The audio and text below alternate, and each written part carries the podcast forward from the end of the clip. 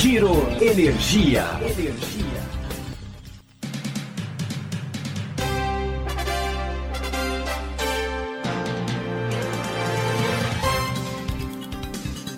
Olá, esse é o Gira Energia, o podcast sobre o setor de energia, patrocinado e desenvolvido pela Econ Energia. Eu sou Roberto Rockman, jornalista que cobre esse setor há duas décadas. Nesse momento em que o coronavírus ameaça a população mundial, o Gira Energia está em versão estúdio, com entrevistas gravadas pelo telefone seguindo as orientações de médicos. Nesse episódio, a gente vai falar sobre a agenda regulatória do setor. Na primeira semana de agosto, caducou a medida provisória número 950, que determinou as diretrizes para a captação da conta Covid. Na semana passada, finalmente, depois de mais de três anos de discussão, foi aprovado no Senado o GSF, que foi agora para sanção presidencial. Há quatro meses do fim de 2020, crescem as discussões sobre o que poderá ser colocado em pauta e aprovado pela Câmara e pelo Senado ainda nesse ano e o que pode escorregar para 2021. Lei do gás, ampliação do mercado livre, atualização do Código de Energia Elétrica. Esses são alguns dos projetos que estão em pauta, uns mais, outros menos avançados. Para saber mais sobre essa agenda, o Gira Energia conversou com três especialistas em regulação do setor elétrico.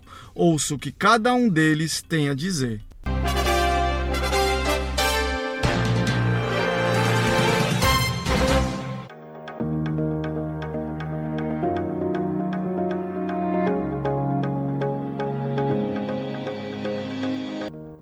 A aprovação do GSF no Senado é o primeiro passo para destravar a agenda regulatória. A pandemia teve impacto sobre as discussões da ANEEL. A revisão da norma 482 sobre geração distribuída solar ficará para o primeiro semestre de 2021. Quem explica a agenda regulatória desse ano é o Rafael Bozo. Ele é coordenador de inteligência de mercado e regulatório da Econ Energia. GSF vai, vai para sanção, né? E o, como o governo federal está alinhado né, com esse projeto, é uma prioridade vista por eles, então existe uma expectativa de que a sanção ela venha rápido já para poder operacionalizar as medidas infralegais depois. Essas medidas infralegais deverão demorar muito tempo ou não? Olha, pelo posicionamento apresentado tanto pela ANEL como o CCE, isso deve ser rápido, tá? Então, é algo que a gente acredita de que em dois meses a gente já tenha um horizonte de quando, quando se daria né, o, o, o, pagamento, né, a quitação dessa inadimplência que a gente tem hoje de 8,7 bi na liquidação da CCE. Tá, e resolver o GSF é o primeiro passo para avançar nos outros pontos da agenda? Sim, sem dúvida. Sem dúvida, até porque isso a, a, é tido como prioridade zero, apontado até pela, pela CCE, porque isso trava toda a fluidez das operações do mercado. Então, quando a gente fala das outras medidas, né, sejam elas de abertura de mercado, enfim, até outras tratativas, a gente precisa ter um, um mercado sólido e funcionando, né? Como é que você vê é, outros pontos da agenda? A lei do gás é o que depois está o mais avançado? Sim, lei do gás também a gente tem expectativa de uma aprovação na Câmara dos Deputados ainda esse mês, tá? Então, tanto os posicionamentos políticos estão claros de que é, deve ser pautado na, na, na, plenária da Câmara. E como foi dada urgência para o caso, é esperado uma aprovação para poder seguir para a Câmara, para o Senado Federal. Vocês veem então, como? Vocês veem com essa possibilidade de destravar investimentos, de destravar o mercado livre?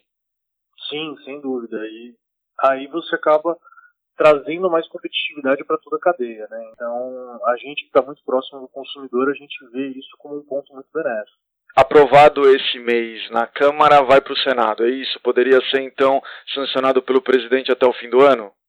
Poderia, mas o Senado tem que dar prioridade para esse assunto. Tá? Ele uhum. tem que tratar com urgência, porque o rito de você apresentar a matéria e apreciar a matéria nas comissões e tudo mais, dependendo de como se desenrolar lá dentro, ela pode dar uma travada. Então vai depender muito do, da força política do assunto dentro do Senado Federal. Então tem essa possibilidade de escorregar essa discussão e a sanção para 2021. Sim, porém o governo federal tem apontado que é um assunto prioritário para eles. Então vai depender de força política aí para a gente conseguir desenrolar essa matéria até o final do ano. PL 232, como é que tá, Bozo?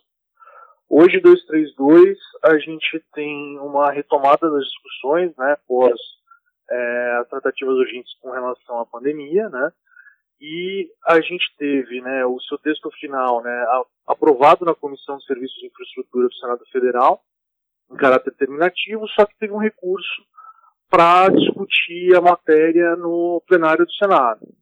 Há uma expectativa que, que dentro de até um mês seja apreciado no plenário esse texto, tá? O senador Marcos Rogério tem feito o seu trabalho justamente para poder acelerar a tratativa do 232, porque depois ele caminha para a Câmara dos Deputados, onde vai encontrar outros, outras discussões relacionadas ao setor, né, como o projeto de lei 1917, que está na Câmara dos Deputados já tem um tempo, e o Código Brasileiro de Energia Elétrica, que vem sendo veiculado né, no, até no último mês.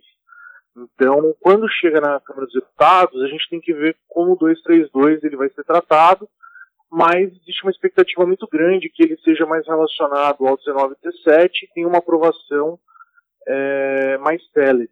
Tá, do que a discussão simplesmente do, do, Código Brasileiro. Tá? Ponto também da agenda regulatória, mas esse fora do, da Câmara, que está na agenda da, da e um pouco atrasado, é a Resolução 482 de geração distribuída solar. Como é que você está vendo a retomada dela? É um assunto que ficou, que avançou por um tempo e depois a pandemia atrasou. Como é que você está vendo a retomada desse assunto? Bom, esse assunto com atraso por causa da pandemia, ele foi escorregado para o primeiro semestre do ano que vem.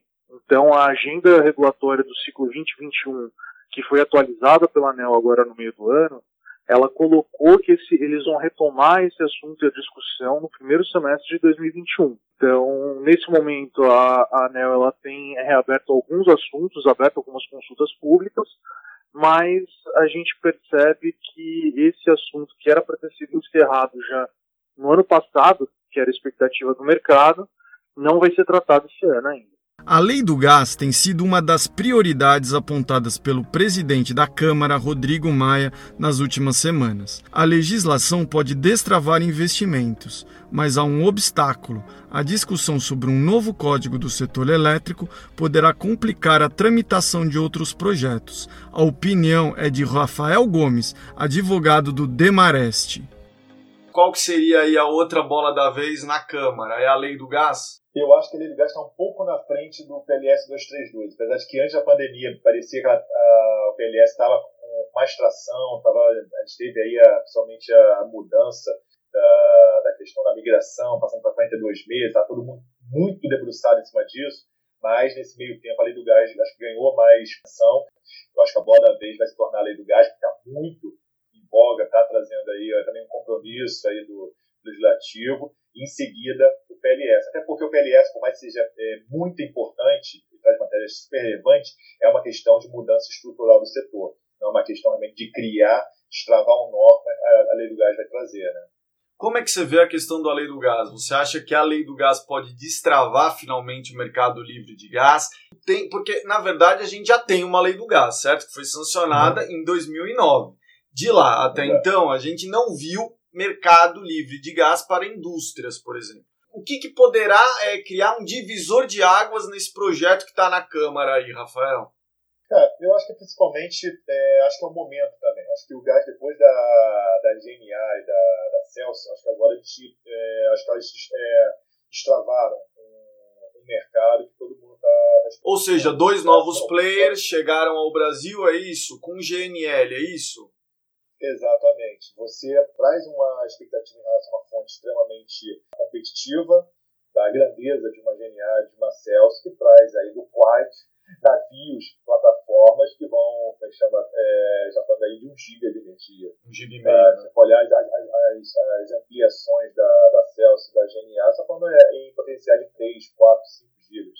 Então é o nosso brutal. Você cria uma indústria, ou seja, a lei do gás surge sob um novo contexto que não existia lá em 2009, é isso? Exatamente. Então, é um mercado que está em turbulência. Primeiras grandes arbitragens do setor elétrico. Tinha é, a União Comercializadora sendo desligada do setor com 750 milhões de débitos. Então, é um mercado que não funcionava e que servia de exemplo para outro. Que estava chegando e que ninguém conhecia. Então, agora não, é um mercado que está sendo ampliado, que é, a gente já viu está é, tá se tornando como fonte de bancabilidade do setor, que os agentes já estão se preparando e pedindo outorga, já acreditando nesse mercado. Você vê a CCE já pensando em ser um protagonista no setor de gás, já pensando em auxiliar alguma coisa. Você vê os agentes do setor, os comercializadores, geradores, já pensando em o que isso aqui vai trazer para o setor elétrico. Então, acho que o contexto é, é totalmente diferente para melhor. Você acha o quê? Que o 232 pode ser discutido o quê? Nesse ano ou é para 2021? Eu acho que tem que ser esse ano ainda. Porque, assim, eu acho que, apesar de serem evoluções do setor, são evoluções que trazem uh, soluções que não vão ser aplicadas imediatamente. Então, assim, não é que a gente vai aprovar esse ano vai implementar. A gente está falando da diferença de lastro de energia, está falando da unificação de outorgas de autoprodução, produção de eventos traz um problema, da ampliação de 42 meses para frente do, é, da, da, abertura de, é, do mercado. Então, são questões que a gente precisa, todo mundo já, já são discutidas, são consensos que são importantes para o setor. A questão do lastro de energia vai trazer a mudança no papel da distribuidora, que está muito fresco agora na memória, muito fácil de entender o quanto a distribuidora ela assume o risco para não ter um papel tanto de fornecedor de serviço, mas sim de ser uma vendedora de energia e que a gente com a, com a questão de uma é, compra centralizada de lastro realmente você alocando o risco de energia para quem deve ser alocado, você consegue resolver algumas questões que a pandemia, bem ou mal, acabaram exacerbando isso. Então, acho que deveria entrar agora, porque essa crise demonstrou que tem questões elétrico que precisam, principalmente porque o mercado regulado é aquele mercado mais tranquilo, não tinha tanto problema. E quando veio a crise, mostrou que realmente os maiores problemas vieram no mercado regulado. Tinha que aproveitar esse momento agora para poder já também é, aprovar essa, o PL 232, espero, porque senão esfria.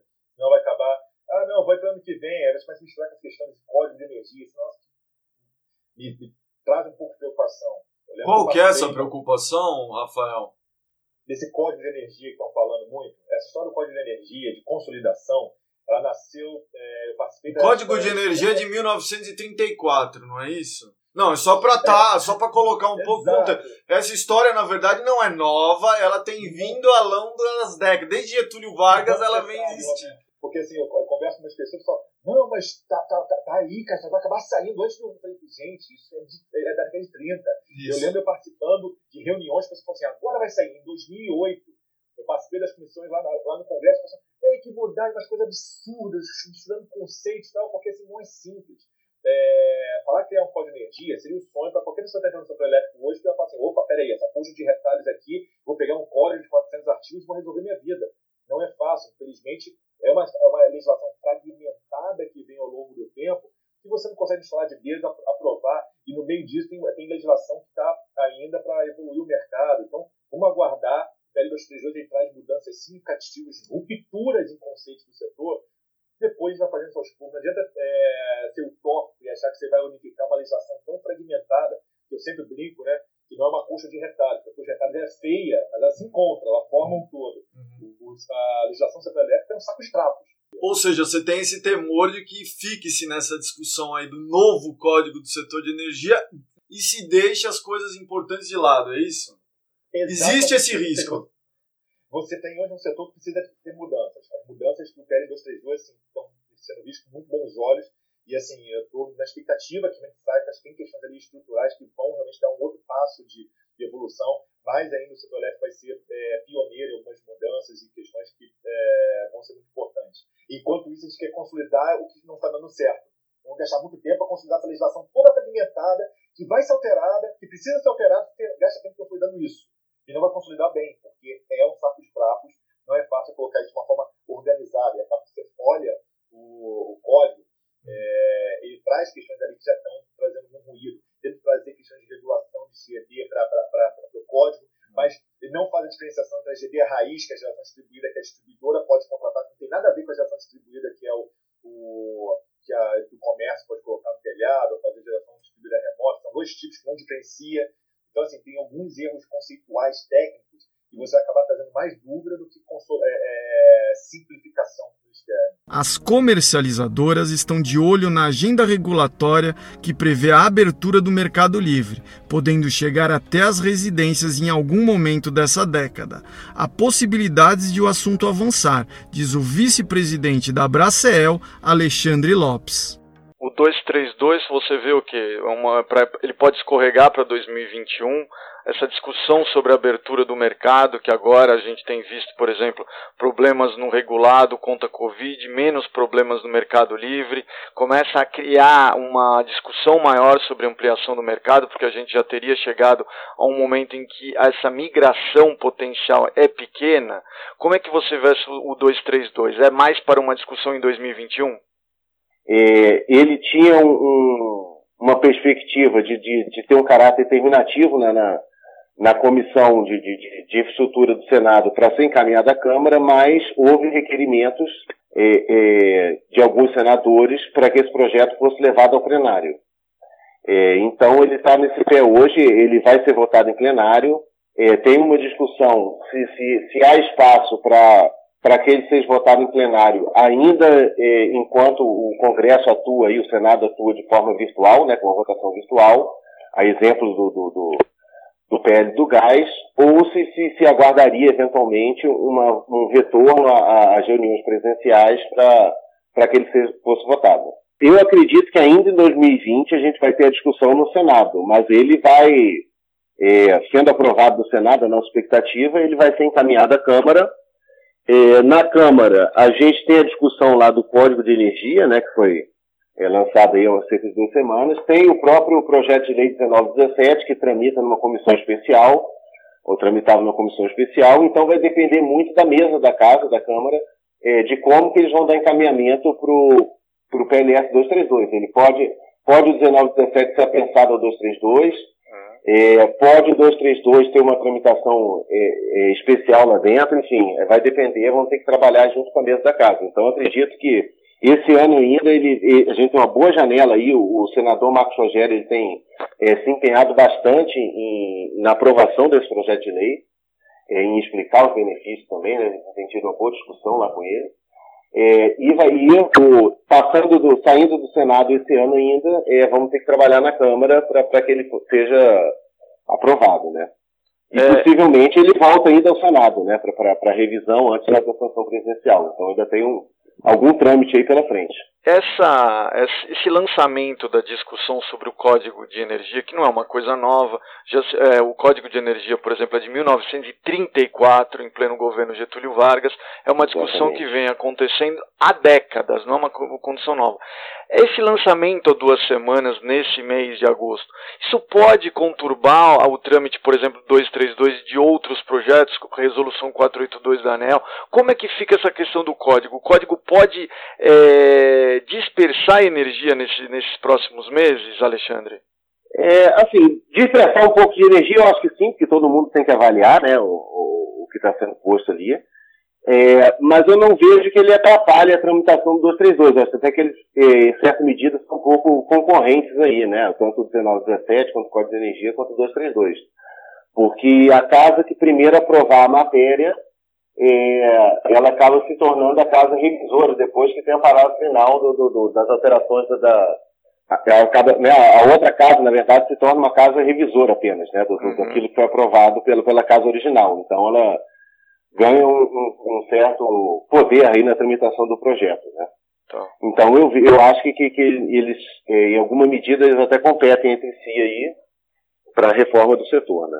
Não, um ponto que eu acho que eu queria acrescentar aqui é, é o próprio senso de urgência né, do, do, do, da aprovação do projeto de lei 232. Você mencionou aí o, a questão da crise aí, da, da conta Covid, e, a gente viu que, de fato, o Mercado Livre ele consegue buscar soluções é, é mais dinâmicas e, e, soluções próprias, né, não, não, não, não leva problemas aí para o governo, para terceiros, né? Eu acho que esse é um ponto muito positivo, mas é o senso de urgência de aprovação dessas reformas, porque o que acontece? Ah, a reforma do setor elétrico já tem sendo discutida aí desde o 2016, pelo menos, né, ou até antes, com o projeto de lei 1917, que é 2015. É, mas a partir do momento em que a gente é, posterga a implementação dessa reforma, pelo menos a definição do rumo, né, a gente vai ampliando os contratos legados que hoje são alocados nas distribuidoras, né? Uhum. Então a gente tem discussões aí de leilões de, de, de expansão, é, recontratação ou não de, de termoelétricas, os contratos vão vencer, a própria energia de Itaipu, que lá em, a partir de 2024, né? ela pode ser destinada ao mercado, nós estamos discutindo propostas nesse sentido. É, então é muito importante o timing dessa reforma do setor para que de fato a gente não, não aumente os legados e dificulte ainda mais essa ampliação do mercado, que eu acho que é o, é o caminho aí irreversível do, do, da reforma. Né? Bom, pelas entrevistas, a gente pôde ouvir que a agenda regulatória do setor está efervescente principalmente depois da aprovação do GSF no Senado na última semana. A pandemia trouxe a necessidade de ampliação da competitividade para a indústria e comércio, reduziu o preço da energia, une industriais e governo. Isso poderá contribuir para que alguns projetos que estavam parados possam andar a lei do gás, a atualização da resolução sobre geração distribuída solar e o projeto de ampliação do mercado livre são três deles. Uma ameaça no horizonte é a discussão do Código do Setor de Energia, que é de 1934, elaborado no governo Getúlio Vargas. Sua discussão é tentada há décadas. Retomar o assunto poderá fazer o setor e os parlamentares desperdiçarem energia. Cerca de 80% da discussão é sobre a atualização de pontos que já existem, mas os outros 20% poderão trazer obstáculos. Sobre esse cenário, ficam algumas dúvidas. A agenda regulatória irá mesmo avançar? A pandemia destravará as discussões? O mercado livre de gás e o mercado livre de energia elétrica serão mesmo ampliados? Vale a reflexão. Obrigado pela sua audiência. Eu sou Roberto Rockman e esse foi o Giro Energia, o podcast sobre o setor de energia, patrocinado e desenvolvido pela Econ Energia. Até em breve.